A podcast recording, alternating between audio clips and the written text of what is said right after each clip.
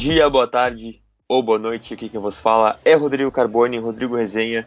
E estamos aqui hoje para falar sobre o terceiro episódio da segunda temporada de Loki, a série do Disney Plus que está aí saindo toda quinta-feira às 22 horas no streaming.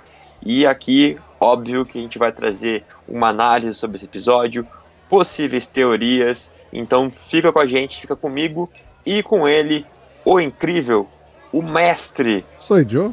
Tu mesmo. Vamos conversar sobre Loki. Boa, nosso querido Josimar Carlos. Então a dupla dinâmica, a dupla mais Mar- Marvete do Podiverso da Geek está aqui hoje para falar sobre esse episódio. Então é sempre bom lembrar você também que ainda não nos segue, né, nos siga nas redes sociais. Aqui na descrição do podcast tem ali todos os links certinhos, mas é arroba multiverso.dageek e arroba resenha pós-créditos. No Instagram, TikTok, YouTube, enfim, dá um Google, dá uma pesquisada aí na sua rede social favorita, certamente você vai nos encontrar. Sem mais delongas, bora falar do episódio, Osmar. Só bora, vamos lá.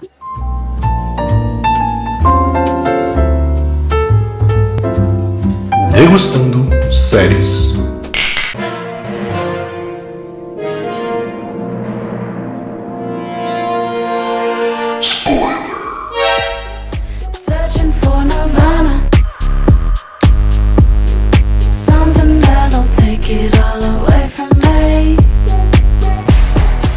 Então é isso, sempre bom lembrar você que o alerta veio aí, né? É, tem spoiler, a gente não, não vai trazer uma, uma opinião aqui sem spoilers, porque ah, a gente tem adotado esse formato até para poder ser um pouco mais fidedigno com a nossa análise, com a nossa teoria sobre o que a gente está falando aqui. Então, se você ainda não assistiu o episódio e né, se importa com spoiler, dá uma esperadinha, né? Pausa, salva o nosso podcast e retorna aqui depois. Ou, né, se você já assistiu, não se importa, beleza, segue com a gente, tudo certo. E vamos, vamos em frente. Um episódio que temos, né, a dupla Mobius, como sempre, a nossa dupla dinâmica, assim como Josimar e eu, né, eu e Josimar, nós somos o Loki e o Mobius desse, desse podcast. Mas ele não inicia com eles, né, o episódio foca muito neles ali, da Ravona e da Senhorita Minutos. O episódio inicia com a Ravona e a Senhorita Minutos lá em 1868, se eu não me engano, entregando, entregando um pacotinho para um jovem dentro de uma casa. E esse jovem, ao longo do episódio, se mostra. Jovem mancebo, jovem mancebo, lá, tranquilo. É, esse, esse, esse pequeno jovem, essa, essa, esse menino ali, né, inocente, nos mostra que é Victor, ou seja, Isso. Uma variante de aquele que permanece, obviamente ali interpretado pelo Jonathan Majors, que a gente já falava no, no nosso último episódio. Será que ele vai aparecer? Será que ele não vai aparecer? Será que vão cortar tempo de tela dele por toda a polêmica, né? Fora, fora a série que, ele, que, tá, que tá tendo com ele. Tá ali no episódio, tem boa parte do episódio é, ele aparece. E inclusive, Josimar, é, primeiramente, né, o que, que achou desse, desse início do episódio, a entrega daquele presente, e se quiser comentar também o que, que era aquele presente, e o que, que conecta toda a história, então meio que faz sentido entender o aquele que permanece por trás né, da AVT, e também a participação ali do nosso querido Jonathan Majors como Victor Timely. Então, esse começo aí, esse jovem mancebo, esse pequenininho, ele recebe nas mãos dele da TVA, né? Uhum. E a partir dali que ele começa a construir várias coisas e, e por aí vai, que a gente vê lá depois, em 1893, que é inclusive o título do, desse episódio, é Uhum. quando Loki e Mobius encontram com ele lá na feira, e é a, a ceninha, inclusive, lá do final do Homem-Formiga, né? Aquela Exato. ceninha. A cena aqui, pós-créditos do Primeiro vamos dizer que nós acertamos, né? Porque semana passada a gente falou, olha, são seis episódios, só faltam quatro. Então, pela lógica, no próximo, o terceiro teria que ser aquela busca por timeline. Olha aí, olha aí. Olha aí. Acertamos. Uma grande coisa, mas, né? Acertamos. Acertamos o que ia acontecer no próximo episódio. Faz sentido e foi isso aqui. Eu- até falei com o Rodrigo que eu tinha uma teoria. Uma teoria que na minha cabeça ela fica meio triste, mas eu vou deixar ela um pouquinho pra frente. Pra gente falar Uhum. mais alguma coisa aqui. Não sei se é uma teoria, né? Não sei se de fato é uma teoria. Mas tem uma coisa que talvez, se não for muito bem construída, vai me frustrar um pouquinho. Mas mais pra frite eu falo. Ou a gente fala agora. Não sei. Não, pode Ah, falar. então vamos, já vamos mesclando tudo, então, né? Já vamos fazer Vamos- o nosso. vambora. Vambora. Tá, vamos lá. Ele recebe esse bookzinho, caderninho da TVA, E a partir dali ele começa a construir as coisas, né? Ele começa a fazer umas coisas e tal. E quando ele tá na feira, ele faz o tear, né? O tear do tempo. É isso, né? É esse o nome? Isso. Que é a ferramenta também que eles precisam agora lá pra pra consertar, né? As ramificações e todo. todo alinhar toda a questão do tempo para que a, a, a- TVA não seja destruída, né? Sim. Inclusive, depois, mais pra frente, a gente vê o que seria o primeiro protótipo. Ô, louco, errei a palavra. Protótipo lá da. Daquela arma de podar, né? Que a Ravona pega lá, só que é gigante, ela tem que botar no pescoço lá. Isso. é tipo um protótipo da arma de podar que ele também fez. Aí a gente tem alguns pontos que é, é, sabe aquela parada de viagem no tempo, assim? Porque assim, ele não é o aquele que permanece. Ele é uma variante, mas dá a entender que ele ter pego aquele caderninho fez com que ele virasse a variante do aquele que permanece. Porque a Ravonna interferiu na linha do tempo. Entregou um caderno que não deveria ser entregue àquele menino. Então, basicamente, ele Uhum.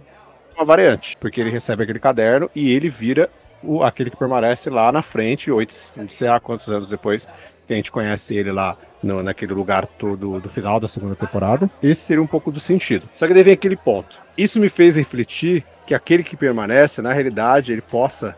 Ele é um grande de um ninguém. Ele foi construído porque algo disse que ele era extremamente poderoso. Então, Loki e a Sylvie mataram ele. Só que a gente precisa dele. Então você volta lá em 1860 alguma coisa, entrega o caderninho pro menino lá, porque, né, a gente vai fazer a variante daquele que permanece lá e coisa e tal. Só que sabe aquela parada de viagem no tempo que aquele que permanece ele existiu porque elas entregaram o caderno pra ele lá. Sabe aquele looping? Talvez ele não seja aquilo que todo mundo queria que ele somente foi destinado a ser porque eles acharam, não sei se eu tô conseguindo explicar aqui, mas sabe, tipo, que tipo, ah, ele precisava existir, então a gente tem que voltar lá no tempo e pegar o caderno pra ele. Só que daí fica naquele loop, sabe? Elas fizeram ele ser o que, o que ele tinha que ser. Uhum. E, e se ele nunca tinha que ser aquilo, sabe? Tipo, elas criaram ele, mas elas criaram ele pra quê? Será que ele é ferradão assim? Ó, você tem que ser. Pô, a gente precisa dele, então vou, vou voltar e vou entregar o caderno pra ele. Então que a gente acaba criando aquilo lá do futuro. Só que a gente fez ele. Então quem diz que ele era tudo aquilo que a gente tá falando agora que ele é, entendeu? Sabe esse looping dessa parada do tempo, tipo, que, pô, eu volto no tempo, numa parada, e o que eu quero impedir, só que eu mesmo acabo fazendo com que aquela o negócio aconteça, e eu vou descobrir que na realidade aquilo só aconteceu no que eu interferi. Ficou nesse ponto, assim, sabe? Pra mim, parece, ficou parecendo que, tipo, que ele não é Zé Ninguém, cara.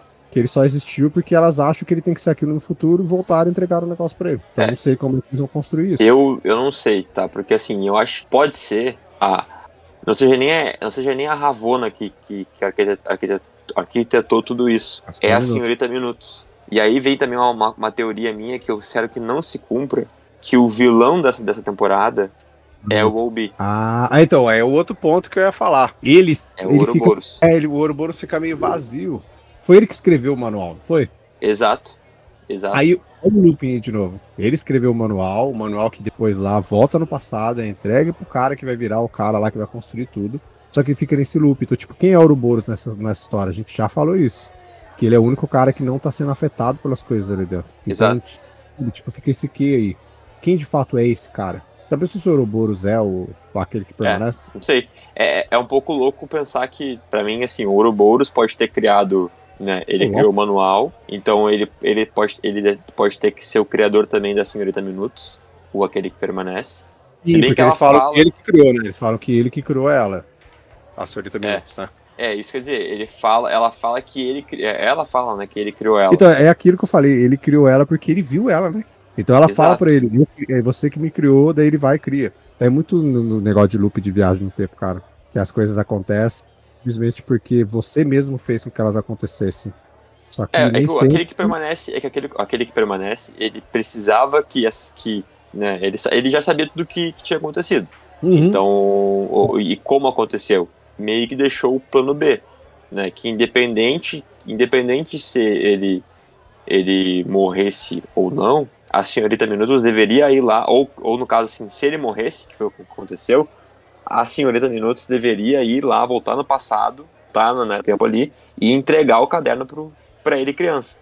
Então meio que mostra que nunca foi um. É um pouco diferente dos quadrinhos, né, se eu não me engano. Que os quadrinhos, o Victor Timely, ele, ele tem uma, uma super inteligência que, Uhum. ele, que ele, ele faz um, um protótipo de alguma coisa que viaja pelo multiverso. E aí Sim. ele acaba acessando o futuro e ele traz coisas do futuro pro passado e causa essa impressão de, meu Deus, um homem à frente do seu Tá, tempo. aqui o, Victor aqui é um bobalhão, né? Um Exato. bobalhão. É um bolhão. Por isso que eu acho que não é a mesma, é, não é a mesma variante da, da- do aquele que permanece que a gente vê na primeira temporada.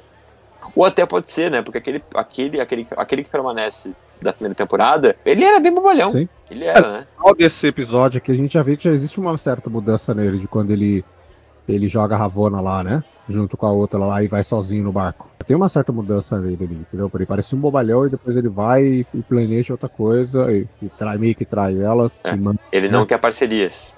Exato, então. Tem uma coisa ali. Eu acho que isso é um ponto muito, muito importante do episódio. A gente vai acabar e esperar um pouco para ver o que vai acontecer no próximo, né? E entender. Mas é uma, é uma boa análise. Mas, Josimar, o que, que te chama mais atenção nesse episódio ali em relação a- aos conflitos que teve, né?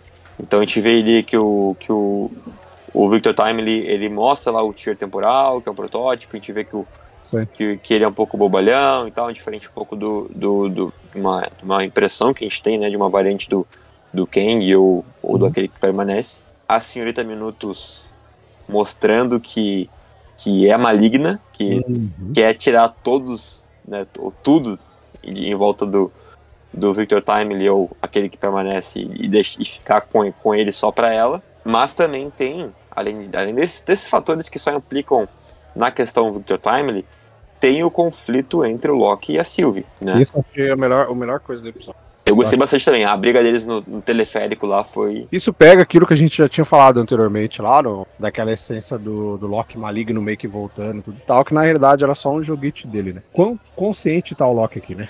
Quão ele consciente ele é, quando ele sabe das coisas que são necessárias pra salvar. Ó, ele tá fazendo coisas pra salvar outras pessoas. E ele faz de tudo nesse episódio pra isso, né? Pra que ela não mate esse Timely também. Entre aspas, aquele que permanece, né?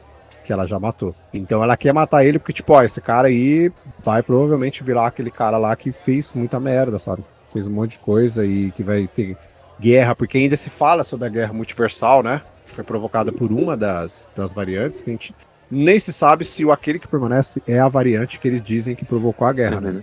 Usem, que é a variante de, de 800 anos atrás, acho que é isso, né? Uma Isso. assim. Indica Por que seria o Timely, né?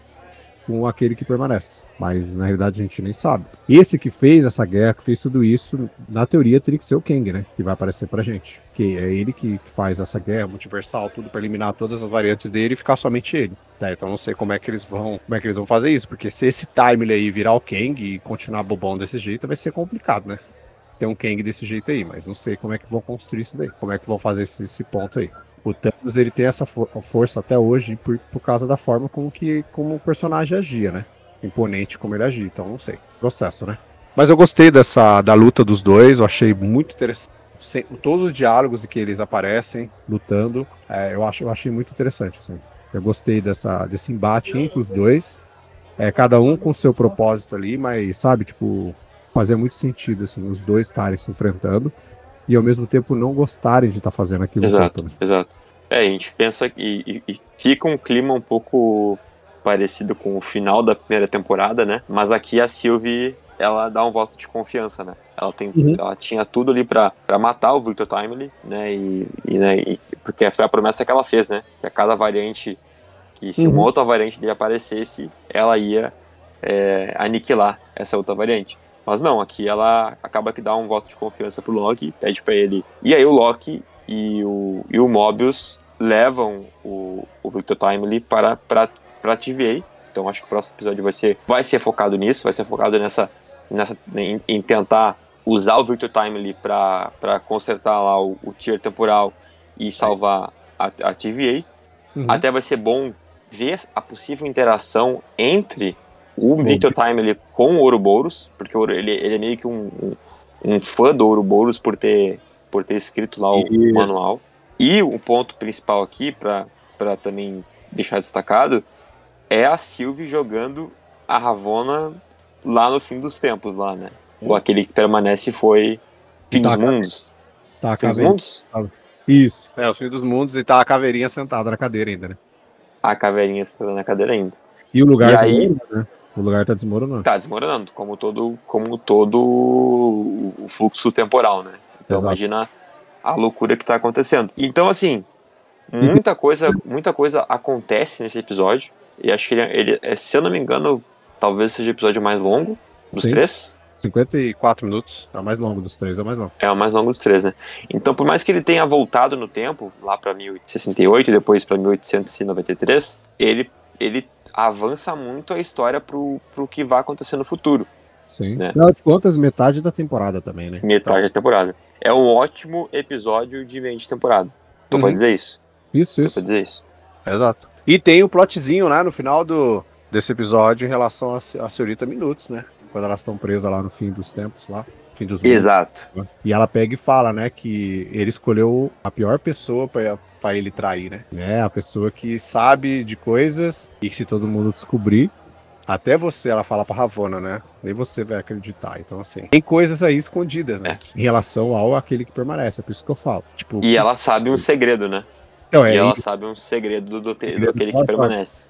É esse segredo que ela joga no ar ali. Que provavelmente eles devem responder isso só no final da temporada, é fato. Eles vão ficar. Mas, mas convenhamos, né? Esse segredo pra mim já tem nome e sobrenome. Kevin Feige. É o, não, é o, é o relacionamento entre a Ravona e o, e o aquele que permanece. Ah, que é aquilo da, dos HQs, né? Exato. Pra quem lê os HQs, pra mim, acho, é, pra quem lê os HQs, acho que também deve ter, deve ter tido essa situação Será? de, de que eu penso que o aquele que permanece teve uma relação com a Ravona e ele trouxe ela pra a TVA contra a vontade dela. É a, a- a- a típica história de amor, sabe? Ele queria controlar tudo, queria ter tudo na mão dele, mas ele não queria perder o amor da vida dele, por exemplo. Aí a Ravonna daqui a pouco, né, tipo, ah, não, não, não concordava com ele, e ele foi lá e fez o quê?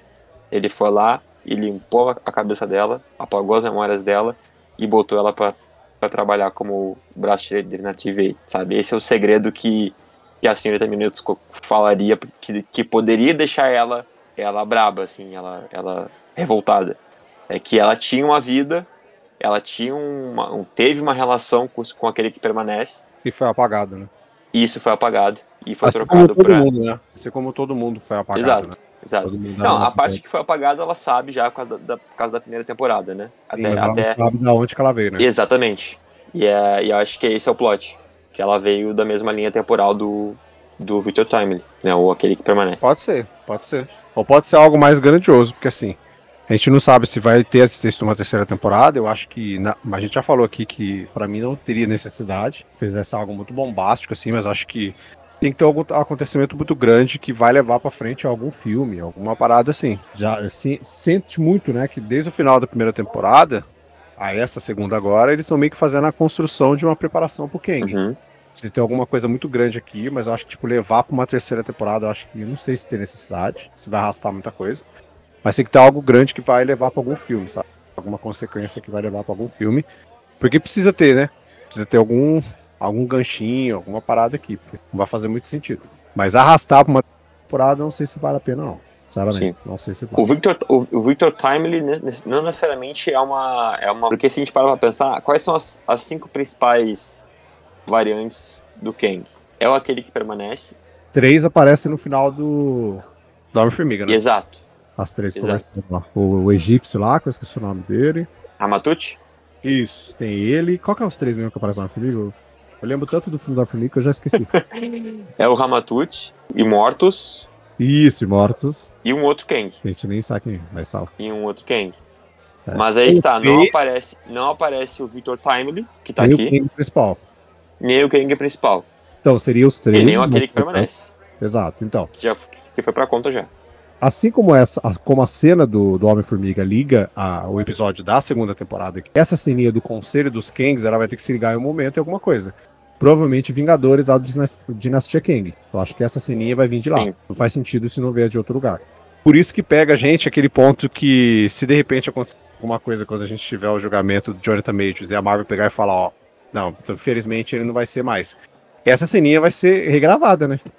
Porque era, era o ator ali, em todos os Kang, em todas as variantes, era ele, né? Exato. Se eles mudarem de ator, eles vão ter que regravar essa cena pós-créditos, colocando o rosto do outro ator. Fazer alguma maneira, porque se o ator não permanecer, vai ter que fazer isso, porque essa cena vai ter que fazer lógica em alguma junção. Todas as cenas pós-crédito da, da Marvel, depois desse ponto, ela sempre se liga em algum filme, alguma série. É, na realidade, acho que a primeira que ligou uma série foi essa do Homem-Formiga, né? Que foi com a segunda temporada do Loki. Todas as outras, se eu não me engano, acho que são de filmes. Que era de série, acho que é só essa mesmo. Então tem que fazer sentido, mas acho que vai ser de lá. Os, esses três seriam os principais, juntamente com o, o Kang, que seria o quarto.